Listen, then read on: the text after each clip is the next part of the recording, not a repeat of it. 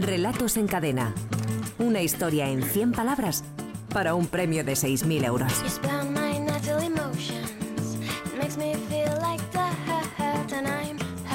Javier Sagarna, director de la Escuela de Escritores. Bienvenido, amigo. Hola, ¿qué, ¿Qué tal? tal, Javier? ¿Cómo estás? Muy bien. A ver, la frase que dejamos la, la semana anterior para que los oyentes y escritores ¿eh? construyeran sus microrelatos era alguien ha empezado a tirar del hilo, que Efectivamente. no está mal, quedaría para mucho y para, y Sí, para muchos temas actuales. Eh, y hemos recibido un total de 538 propuestas. Sí. ¿Que por dónde han ido, así en líneas generales, Javier? Bueno, pues 538 propuestas que han ido muy, muy, muy por eh, todo el tema, efectivamente, de algo que estaba oculto, que alguien tira del hilo, que alguien va a descubrir las cosas, etcétera, ¿no? Como era de esperar por otra parte, ¿no? Eh, luego, por supuesto, siempre ha habido otras, ot- ot- otras opciones, otras lecturas, y como siempre, no falta la gente que da una mirada verdaderamente original, como verán ahora también en los relatos, en los relatos finalistas. Pero bueno, sí, efectivamente, la gente se ha ido por el sentido, digamos, más literal de una frase que a fin de cuentas es casi una frase hecha, ¿no? Esta semana además tenemos una nómina de, de finalistas muy curiosa, porque tenemos a un veterano, veterano consolidado además en este concurso de relatos en cadena, y tenemos a dos debutantes, a dos, a dos que se estrenan en esto de llegar a la, a la final. Vamos a saludarles ya. Miguel Ángel Flores tiene 47 años, es de Córdoba, aunque reside en Sabadell. Es administrativo, ahora mismo se encuentran en, en el paro. Con esta es la tercera vez que ha quedado finalista, pero es que el año pasado estuvo en la final anual. Sí, y es más, decíamos lo de consagrado o consolidado, porque en noviembre de este año va a publicar con la editorial Talentura su primer libro de microrelatos titulado De lo que quise sin, sin querer. Miguel Ángel, Miguel buenas Ángel. tardes. Hola, buenas tardes. Bueno, Hola. enhorabuena por lo último que hemos contado a los oyentes, ¿eh? Sí, sí, sí, pues yo todavía tampoco me lo creo, me lo acabo de creer ahora que lo has dicho tú. Porque creo que es la primera vez que oigo el título en boca de otra persona. Sí, sí. Es un bonito título, además, de lo que quise sin querer. ¿Imaginaste alguna vez cuando enviabas relatos aquí por vez primera que esto acabaría viendo la luz en un libro, en un libro propio, tuyo? Para nada, para nada. Es que de hecho no lo veía ni el mes pasado, ¿eh? Decir, el mes pasado cuando me decían, oye, ¿y de aquello? No, de aquello nada, fue un sueño que pasó y ya está, ya está, ya me he despertado. Oye, pues felicidades, de verdad, nos hace mucha ilusión, ¿eh? Nos hace muchísima ilusión.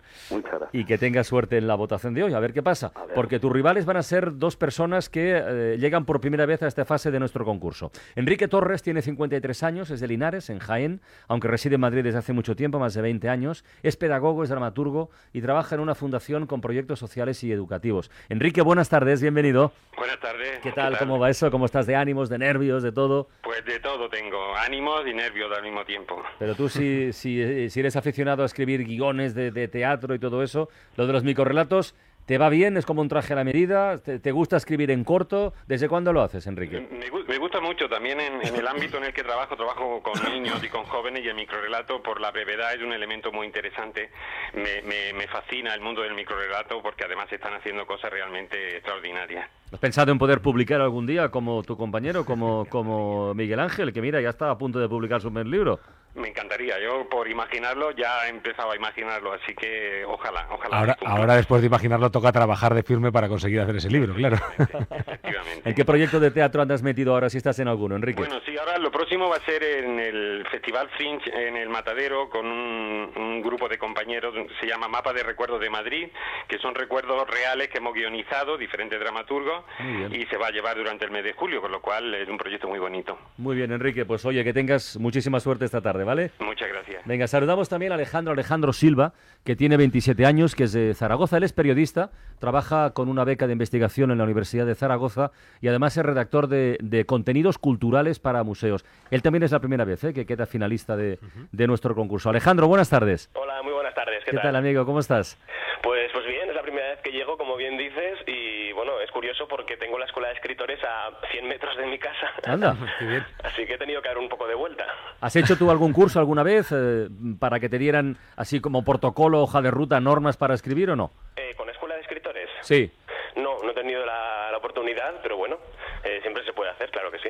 Bueno, aquí, ahí estamos para cuando a 100 metros de tu casa, como bien dices, para cuando quieras. Y, pero bueno, lo importante de un escritor al final es que escriba. Yo siempre digo lo mismo. Los cursos, ahí estamos, creo que podemos ayudar mucho, pero, pero al final un escritor tiene que escribir. Y si estás escribiendo, pues mira lo que te pasa, que, que acabas aquí en el concurso. Lo, lo importante para un escritor es que escriba y para un periodista que tenga trabajo. Alejandro, sí, bueno, quería agradeceros el que hagáis este concurso cada semana porque eh, yo no tengo publicado ningún libro, pero cada relato que mando eh, cada semana, bueno, me puede servir de material para un futuro trabajo. Claro, claro que sí, claro que sí. Alejandro, que tengas mucha suerte. ¿eh? Muchas gracias. Hoy tenemos como jurado invitado a Julio Guerrero, director de la editorial Ardicia Madrid. Julio, buenas tardes. Hola, buenas tardes. ¿Qué tal? Bienvenido. ¿Cuánto tiempo lleváis de vida con la editorial? A ver. Pues estamos, haremos un año a finales de septiembre, o sea, Ah. estamos prácticamente en, en pañales. ¿Y qué tal el estreno? ¿Qué tal el debut? ¿Qué tal estos primeros meses de vida? Pues para tal y como están las cosas, la verdad que no nos podemos, no nos podemos quejar demasiado, porque bueno, pues los libros han encontrado bastante apoyo, pues tanto en los medios como sobre todo por parte de los lectores, que es lo que importa, o sea que bueno, despacito pero contentos. Diez meses de vida, ¿cuántos libros habéis publicado ya? Eh, acaba de salir el séptimo ahora mismo. El séptimo. ¿Y el que más os ha funcionado, el que mejor ha, ha funcionado, cuál ha sido? Fue el, el tercero, eh, mi caso de Scipio Slataper, que es un escritor triestino, que tuvo bastante bastante repercusión porque bueno varios escritores, entre ellos eh, Vila Matas, lo leyeron y hablaron muy elogiosamente de él y nos dio bueno un poquito más de visibilidad. ¿De qué va mi carso, Julio?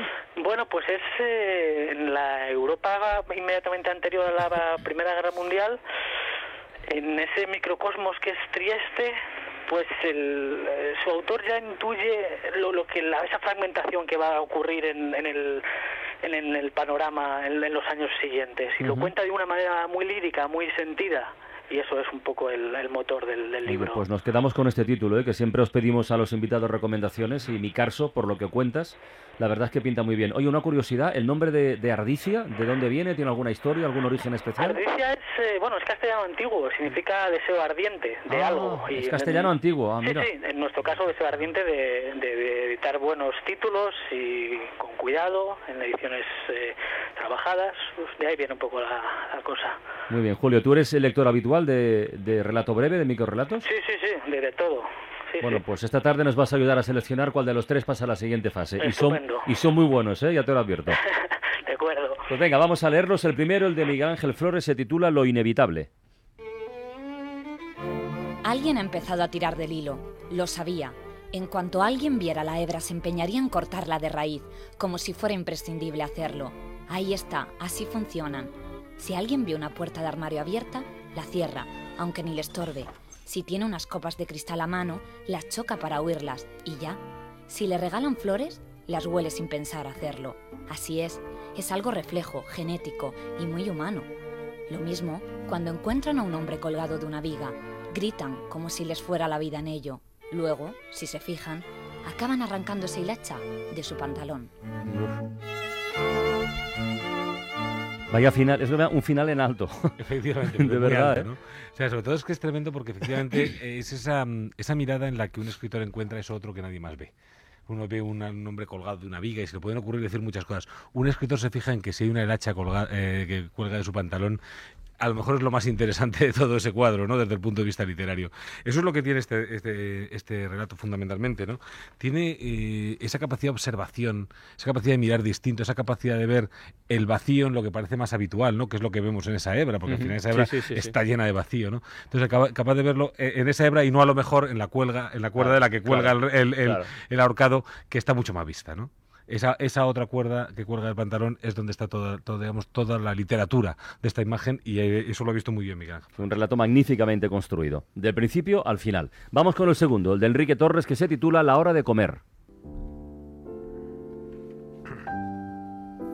Alguien ha empezado a tirar del hilo. El padre se deja caer en la silla y apoya sus codos sobre la mesa. Acompaña la oración que su mujer, sus tres hijos y las mujeres de sus hijos han comenzado. Bendice, Señor, estos alimentos. También al unísono comienzan a sonar móviles. Un puñetazo en la mesa del padre provoca el inmediato silencio. La mesa está servida. Nadie se anima a comer. Dos coches de policía anuncian su llegada. Suena el timbre de la puerta, en el justo momento en el que el padre comienza con la sopa. La madre reza, en silencio, se percibe en sus labios.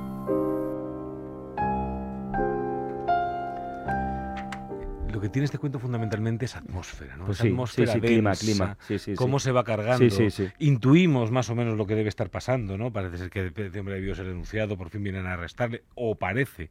Pero pueden ser otras 200 cosas también. Pero fundamental esa atmósfera cargada, esa atmósfera irrespirable. Tiene que entrar alguien ya por esa puerta y acabar con ella, ¿no?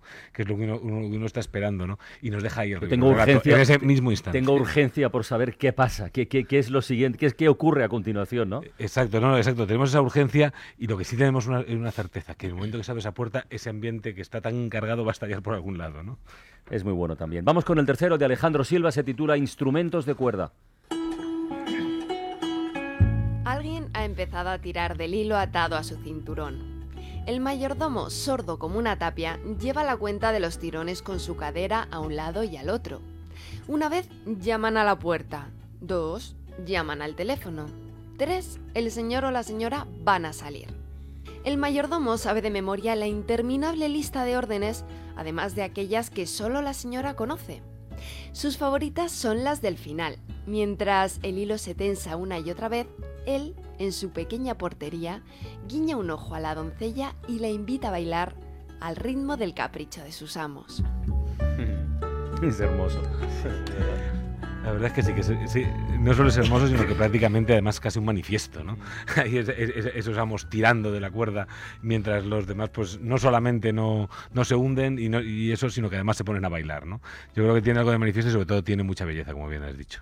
Bueno, pues vamos a, a votar, vamos a elegir cuál de los tres pasa a la siguiente, a la siguiente fase. Estamos en nuestro último eh, proceso mensual. Ya es la última oportunidad para colarse en la gran final del La concurso. frase de hoy va a ser la última. Relatos en cadena de esta temporada y los primeros en votar, como siempre, pues son precisamente nuestros finalistas. Así que vamos a ver qué, vamos a ver qué les parece. Alejandro, ¿tú con cuál de los otros dos te quedas? A ver, ¿con el de Enrique o con el de, por el de por el de Enrique, la hora de comer. Enrique? La hora de comer tiene un voto. Enrique, ¿tú por cuál de los otros dos te inclinas? ¿Por Miguel Ángel o por Alejandro? Por Alejandro. Por Alejandro. Instrumentos de cuerda. Y sus instrumentos de cuerda. ¿Y Miguel Ángel, con cuál de los otros dos te quedas tú? Pues mira, yo me voy a quedar con la hora de comer. Con la hora de comer De Enrique. de Enrique. Bueno, Enrique de momento tiene dos votos. A ver nuestro jurado invitado. Julio Guerrero, a ver, de, de los tres, ¿cuál te convence más y por qué? Pues me lo pones complicado porque siempre hay muy buen nivel allí. Y... Pero me gusta el primero, el del... El de Miguel Ángel. El del hacha, sí. El- lo inevitable. Sí, eso es. Me gusta cómo imbrica la, la- el detalle mínimo, cotidiano, con algo más, eh, más intranquilizador. Y me gusta, me gusta el tono. Está muy bien. A ver, Sagarna, ¿qué hacemos? ¿Qué, qué vas a hacer? ¿Vas a complicarlo? ¿No vas a complicarlo? ¿Qué vas a hacer? Liarla, liarla. no, pero vamos, por- porque, lo te- porque para mí, y la verdad es que creo que se me ha notado un poquito en el comentario, el primero, el de Miguel Ángel Flores, me parece, me parece un relato realmente espléndido y mi voto va para él. Bueno, pues tenemos de momento un empate entre Miguel Ángel Flores y Enrique Torres. Alejandro Silva de momento está con un voto y Roberto puede... Voy, voy a tirar del hilo para desempatar lo inevitable. Miguel Ángel Flores. De Miguel Ángel Flores. sí. Pues eh, Miguel Ángel, felicidades. Gracias. Pasa, mi amor, se ríe. Pasa, pasa, pas- pasa, Vaya remontada. Pasa a la siguiente fase. Pasa a la siguiente fase. Miguel Ángel y Enrique está muy cerquita y Alejandro también. Gracias a los dos compañeros. Les queda una última oportunidad. Sí, seguid enviando relatos que viene. esto no ha terminado todavía, ¿eh? Venga, un abrazo, un abrazo a los dos. Eh, Julio Guerrero, director de la editorial Ardicia. Oye, muchísimas gracias por asomarte a la ventana, ha sido un placer, ¿eh? A vosotros, muchísimas Y gracias. mucha suerte. A ver si cuando celebréis el primer aniversario volvemos a hablar aquí en la radio. Perfecto, estupendo. Venga, abrazos. Un abrazo, hasta luego. Bueno, Javier, venga ya, deberes para los oyentes de cara a la próxima semana. ¿Con qué frase nos quedamos? Pues queda una frase para, relato ser, de que para ser la última del año, menuda frase. Luego, si se fijan, acaban arrancando esa hilacha de su pantalón. O sea, la dejamos así, La dejamos enterita, tal cual. Tampoco ¿eh? veo por dónde No la cortarla que la vayamos a mejorar, así Vale, que vale, muy bien. luego, si se fijan, acaban arrancando esa hilacha de su pantalón. A partir de esta frase, y en no más de 100 palabras, tiene hasta el próximo sábado a las 6 de la tarde para enviarnos sus relatos a través de la página web www.escueladeescritores.com. Javier Sagarna, director de la Escuela de Escritores. Un abrazo y hasta la próxima, amigo. Adiós.